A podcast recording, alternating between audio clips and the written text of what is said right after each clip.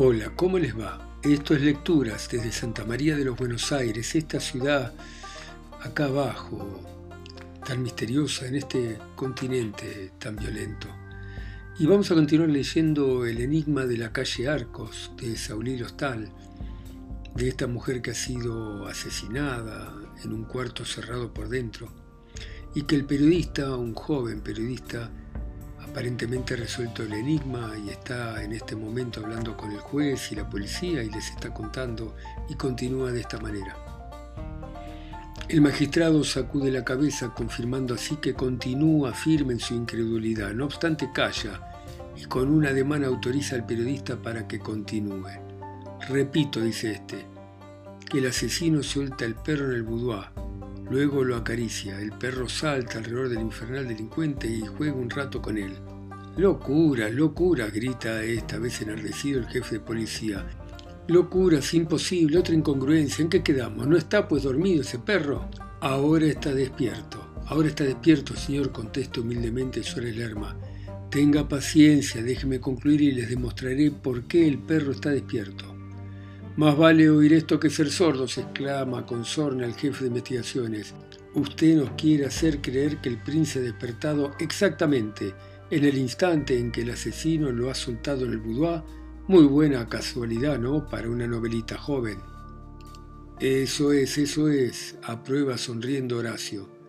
Pero, aún admitiendo esa enorme majadería, añade indignado el juez del crimen, no se puede aceptar que el príncipe deje acariciar y juegue con un desconocido, con un malvado que poco antes casi lo ha estrangulado, que lo ha anestesiado. Vamos, vamos, hombre, por favor.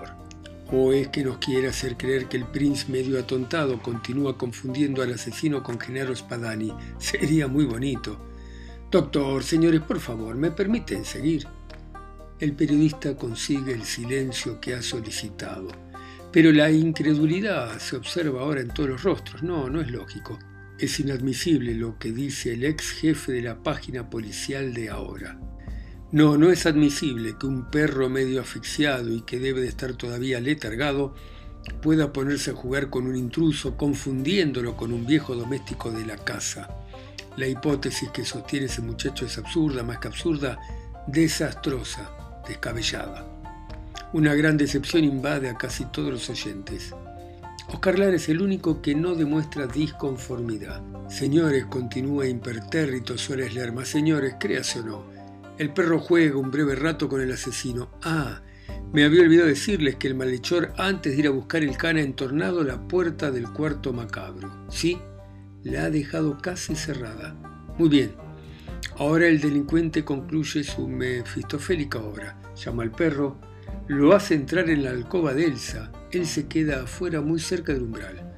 Vuelve a entornar un poco la puerta. El can para las orejas y observa con mucha atención los movimientos del hombre. El hombre clava su mirada en los ojos del perro. Después con un dedo le indica el cerrojo. Por fin grita imperiosamente, hop, hop, hop. Sí, sí, así, grita textualmente. Y al punto cierra la puerta, no sin antes haber echado en la alcoba, cerca del umbral, en plena luz, un pedazo de carne cocida. Desde el boudoir, el maquiavélico criminal tirando siempre el pasamano de bronce, mantiene la puerta cerrada al tiempo que aplica un oído a la maciza hoja y oculta. Oye apenas el casi imperceptible ruido que produce el perro al maniobrar detrás de la puerta. Espera, espera y oculta todavía. Después no oye nada más. Entonces empuja resueltamente esa puerta. La puerta no cede. Una sonrisa siniestra y triunfal juega en los labios del monstruo. Es una sonrisa horrible, espantosa. Más que espantosa es horrenda. Victoria, el animal ha cumplido su misión, ha corrido el cerrojo. Y ahora no hay duda, se está comiendo el pedazo de carne que ha de ser el último bocado de su vida. La insensata explicación de Suárez Lerma es escuchada con indisimulada frialdad. Nadie habla. Todos se han puesto de pie. El periodista observa que lo están mirando con lástima, tal vez con desprecio, acaso con odio. Comprende que tal vez lo juzgan loco Ahora el juez del crimen se ríe y menea la cabeza manifestando compasión. El muchacho permanece tranquilo y pone una cara de tonto que pide a gritos sendas bofetadas. El primero en acercarse al joven es Leopoldo. El hermano de Enrique experimenta una sensación de profunda piedad. Toma a su amigo de un brazo y le dice con aire contrito, pero Horacio, pero querido, si usted mismo me ha jurado hace dos meses que el Prince no había intervenido ni directa ni indirectamente en la operación de cerrar el cerrojo. Haga memoria, amigo, caramba, me extraña verle hacer estos papelones. Joven Suárez Lerma, le amonesta el doctor Céspedes con acento lleno de severidad. A la justicia le consta hasta el hartazgo que el Prince no ha podido ser adiestrado por nadie, que nadie se ha ocupado de eso y aún en el absurdo y casi imposible caso de que la misma víctima hubiese logrado amaestrarlo, el perro, sépalo, nunca hubiera obedecido un extraño y mucho menos en el estado físico que ese forajido lo había dejado, esto es casi estrangulado, todavía medio dormido y sin duda un dolorido, vamos, en fin, hombre. ¿Ha perdido usted el juicio, vocifera indignado el jefe de investigaciones? Usted ha perdido el juicio, joven, repite, y a nosotros nos está haciendo perder un tiempo precioso. Concluya, concluya pronto, ordena el director de ahora. Nos está usted anestesiando. Lea el sumario insensato, le espeta el jefe de policía y se convencerá, si es que sabe leer, de que usted está hablando tonterías. Bramajo, como usted ha sostenido semejante locura, es por lo menos disculpable, porque la noche aquella no se conocían aún los peritajes y las declaraciones que al respecto se obtuvieron después. Pero usted, vamos, hombre, usted es imperdonable. Y el Prince no fue nunca adiestrado por nadie, concluye el jefe de investigaciones. El muchacho ha soportado el chubasco, mejor dicho, ha capeado la tormenta con calma absoluta. Algo más, con una permanente y petulante sonrisa en sus labios. Sí, sí, sí, como si los estuviera gozando. Pero finalmente se pone serio, muy serio, se transforma. Parece indignado y se incorpora con majestad. Señores, señores, grita eléctrico el muchacho, señores, yo he mentido. Yo he mentido, he necesitado mentir. Cuando les dije que el asesino, después de haber penetrado a las diez y cuarto en la finta trágica, había atrapado al Prince y lo había anestesiado, yo mentía. La verdad es otra. La verdad es que el asesino agarró al Prince de la garganta y lo estranguló. El Prince quedó desde un principio en el garage, detrás de un cajón, debajo del sobre todo del criminal, muerto, bien muerto. Un alienista, un alienista pronto para este muchacho, grita a voz en cuello el jefe de investigaciones. Dos alienistas para este loco, confirma gesticulando el jefe de policía. La autopsia demostró que el Prince murió envenenado, no estrangulado. Ciegos, grita con exaltación Horacio, son unos ciegos. El perro que acaba de obedecer las órdenes del asesino no es el Prince. El Prince está en el garage, muerto, hecho un bulto inerte. El perro que termina de realizar la triste hazaña es el cómplice responsable del criminal. Es el compañero que entró a las diez y cuarto con el malhechor en la casa de la calle Arcos. Es un hermano del Prince negro, negro tapado como el Prince, idéntico al Prince, como una gota de agua puede ser idéntica a otra gota de agua. De la misma edad del Prince, porque como el Prince nació el mismo día, hijo como el Prince del mismo padre y de la misma madre, con los mismos ojos del Prince, del mismo tamaño del Prince, exactamente igual al Prince. Es un perro, señores, sigue voceando el periodista, que el asesino ha venido amaestrando desde hace más de un año todas las noches lejos de la casa del crimen, pero en una pieza exactamente igual al cuarto macabro, amueblado en la misma forma, iluminado de la misma manera, sombra sobre la luz y el techo, mucha luz sobre la puerta. ¿Entienden ahora? Es un perro que el asesino crió y alimentó con el mismo cuidado y hasta con el mismo tipo de alimentación con que se cuidaba y se alimentaba al Prince un perro igual de desarrollado que el Prince. El astuto criminal lo controló hasta en los últimos días anteriores a su crimen. Un perro que el bandolero ha matado con estricnina tóxico que para mayor seguridad dejará como dejó al animal en un estado anormal, deformado, irreconocible, con las patas rígidas, el vientre hinchado, los ojos vítreos, el pelo empapado de sudor. ¿Entienden ahora? Los presentes escuchan al periodista idiotizados atónitos, boquiabiertos, estupefactos. Ya más tranquilo, Horacio sigue explicando. No quise anticiparme a los acontecimientos y preferí mentir. Les dije que el asesino había dejado al príncipe anestesiado en el galpón y eso pudo parecer a ustedes un poco nebuloso. Pero en realidad, lo repito, el criminal lo mató de inmediato. ¿Comprenden ahora con qué facilidad pudo el falso espadán atrapar de noche un perro suelto? Lo consiguió fácilmente porque el príncipe convencido desde lejos que el que entraba era Genaro no se preocupó más del supuesto jardinero y sí del perro extraño y fue directamente a olfatearlo. ¿Lo están viendo ustedes al príncipe muy de cola parado olfateando a su semejante en averiguación perruna, en exploración de sexo? ¿Y comprenden ahora con qué sencillez y comodidad pudo el asesino atraparlo en ese instante por la garganta y estrangularlo? Se explican ahora, continuó Horacio, ¿Por qué, si Genaro Espadani hubiese vuelto a la casa con anticipación, no hubiese notado nada anormal?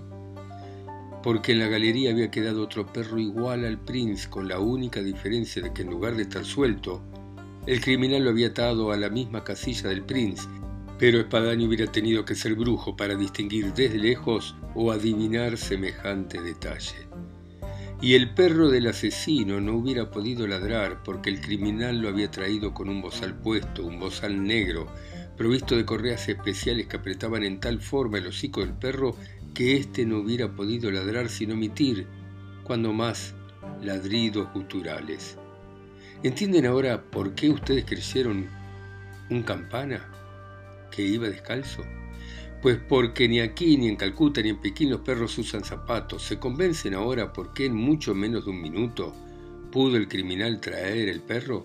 ¿Se explican por fin por qué el supuesto príncipe dejaba acariciar y jugaba y miraba con atención y obedecía al asesino? Si un rayo hubiese caído a los pies de los que escucharon estas explicaciones, no les hubiera causado mayor sensación que la que les produjo la inesperada revelación de Suárez Lerma.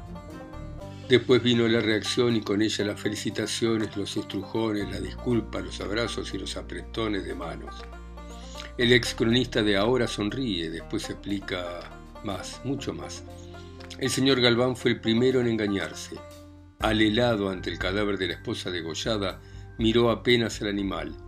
Vio un perro negro deforme por el veneno y lo confundió con el prince. También, como para no equivocarse, si era idéntico a su perro. Los domésticos no pudieron penetrar en el cuarto macabro. Mi amigo Carlara, aquí presente, dejó en el umbral desde un principio al cabo Madariaga con la consigna de que no permitiera a nadie entrar en el dormitorio hasta la llegada de la autoridad. Y aunque después hayan mirado cómo efectivamente, horas después pudieron hacerlo, el estado en que la estricnina había dejado al perro y la exacta semejanza con el príncipe produjo la confusión. Después el animal fue sacado de la casa para ser destrozado a los objetos de la autopsia. En cuanto al verdadero Prince, ya estaba lejos, muy lejos de la casa de la calle Arcos. El criminal al retirarse de la mansión trágica lo sacó del galpón y lo ocultó lo mejor que pudo al recorrer esos 100 metros escasos que lo separaban de su automóvil, debajo de su ancho abrigo, lo escondió enseguida en el interior y a volar se ha dicho más tarde ya en su casa lo enterró en el jardín. No hay nada que objetar, amigo, aprobó el jefe de investigaciones. Es usted lógico y exacto hasta la exageración. Pero Horacio no estaba dispuesto a dormirse sobre los laureles. Señores, dijo, el tiempo apremia, tengo los minutos contados. Quiero entregarles el asesino esta misma noche. Muy bien, muy bien, continúe, lo escuchamos, replica lleno de júbilo el doctor Céspedes. Horacio Suárez Lerma saca el reloj y observa la hora. Un brillo extraño juega en sus pupilas de acero.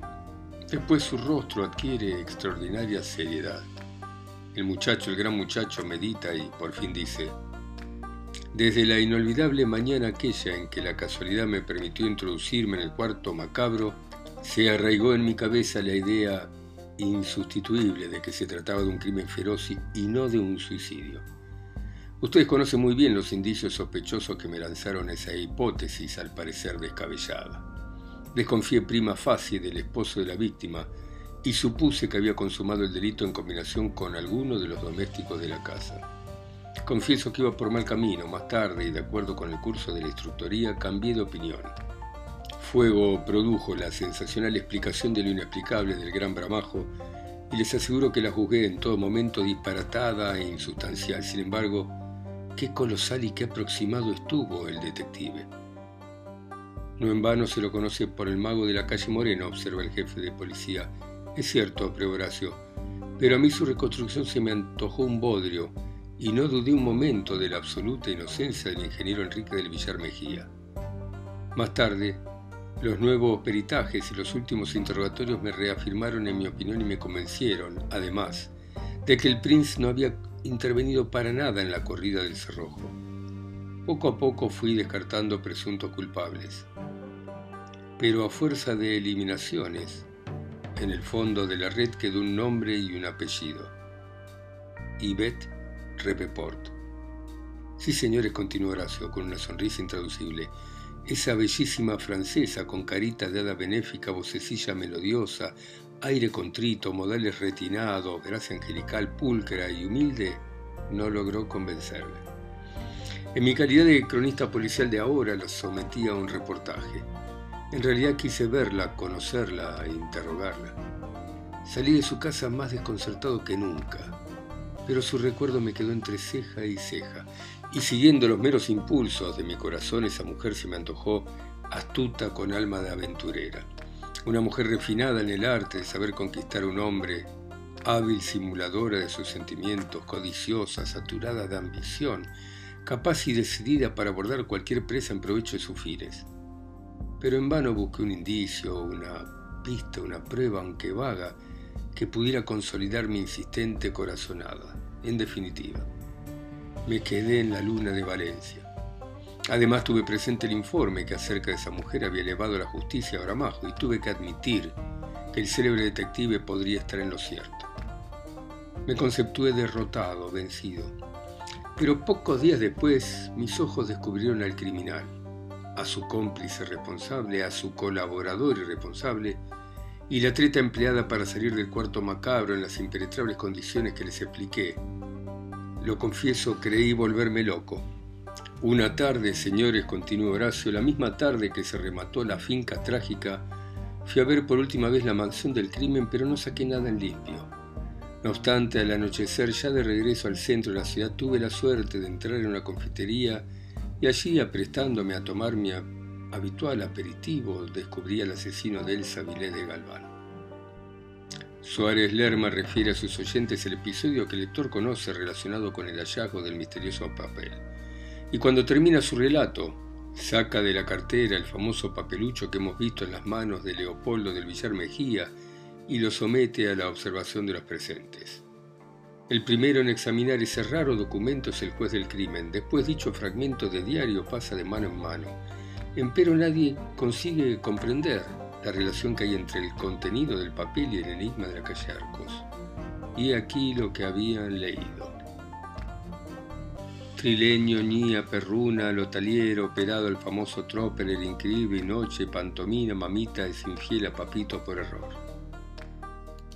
¿Quiere usted explicarnos este logogrifos, joven Suárez Lerma? interrogó al fin el mismo director de ahora. Con mucho gusto, contestó el periodista. Ustedes tendrán que convenir conmigo que todas esas leyendas, en su mayoría mochadas, han de referirse a un aviso teatral publicado en un país de habla castellana. Sí, señores, Mía Perruna, y Noche, Pantomima, así como la frase final que ha de ser a buen seguro el título de la pantomima misma, son leyendas que han de corresponder sin duda alguna a un aviso teatral o de circo, ¿no es así? De acuerdo, aprobaron varios de los oyentes.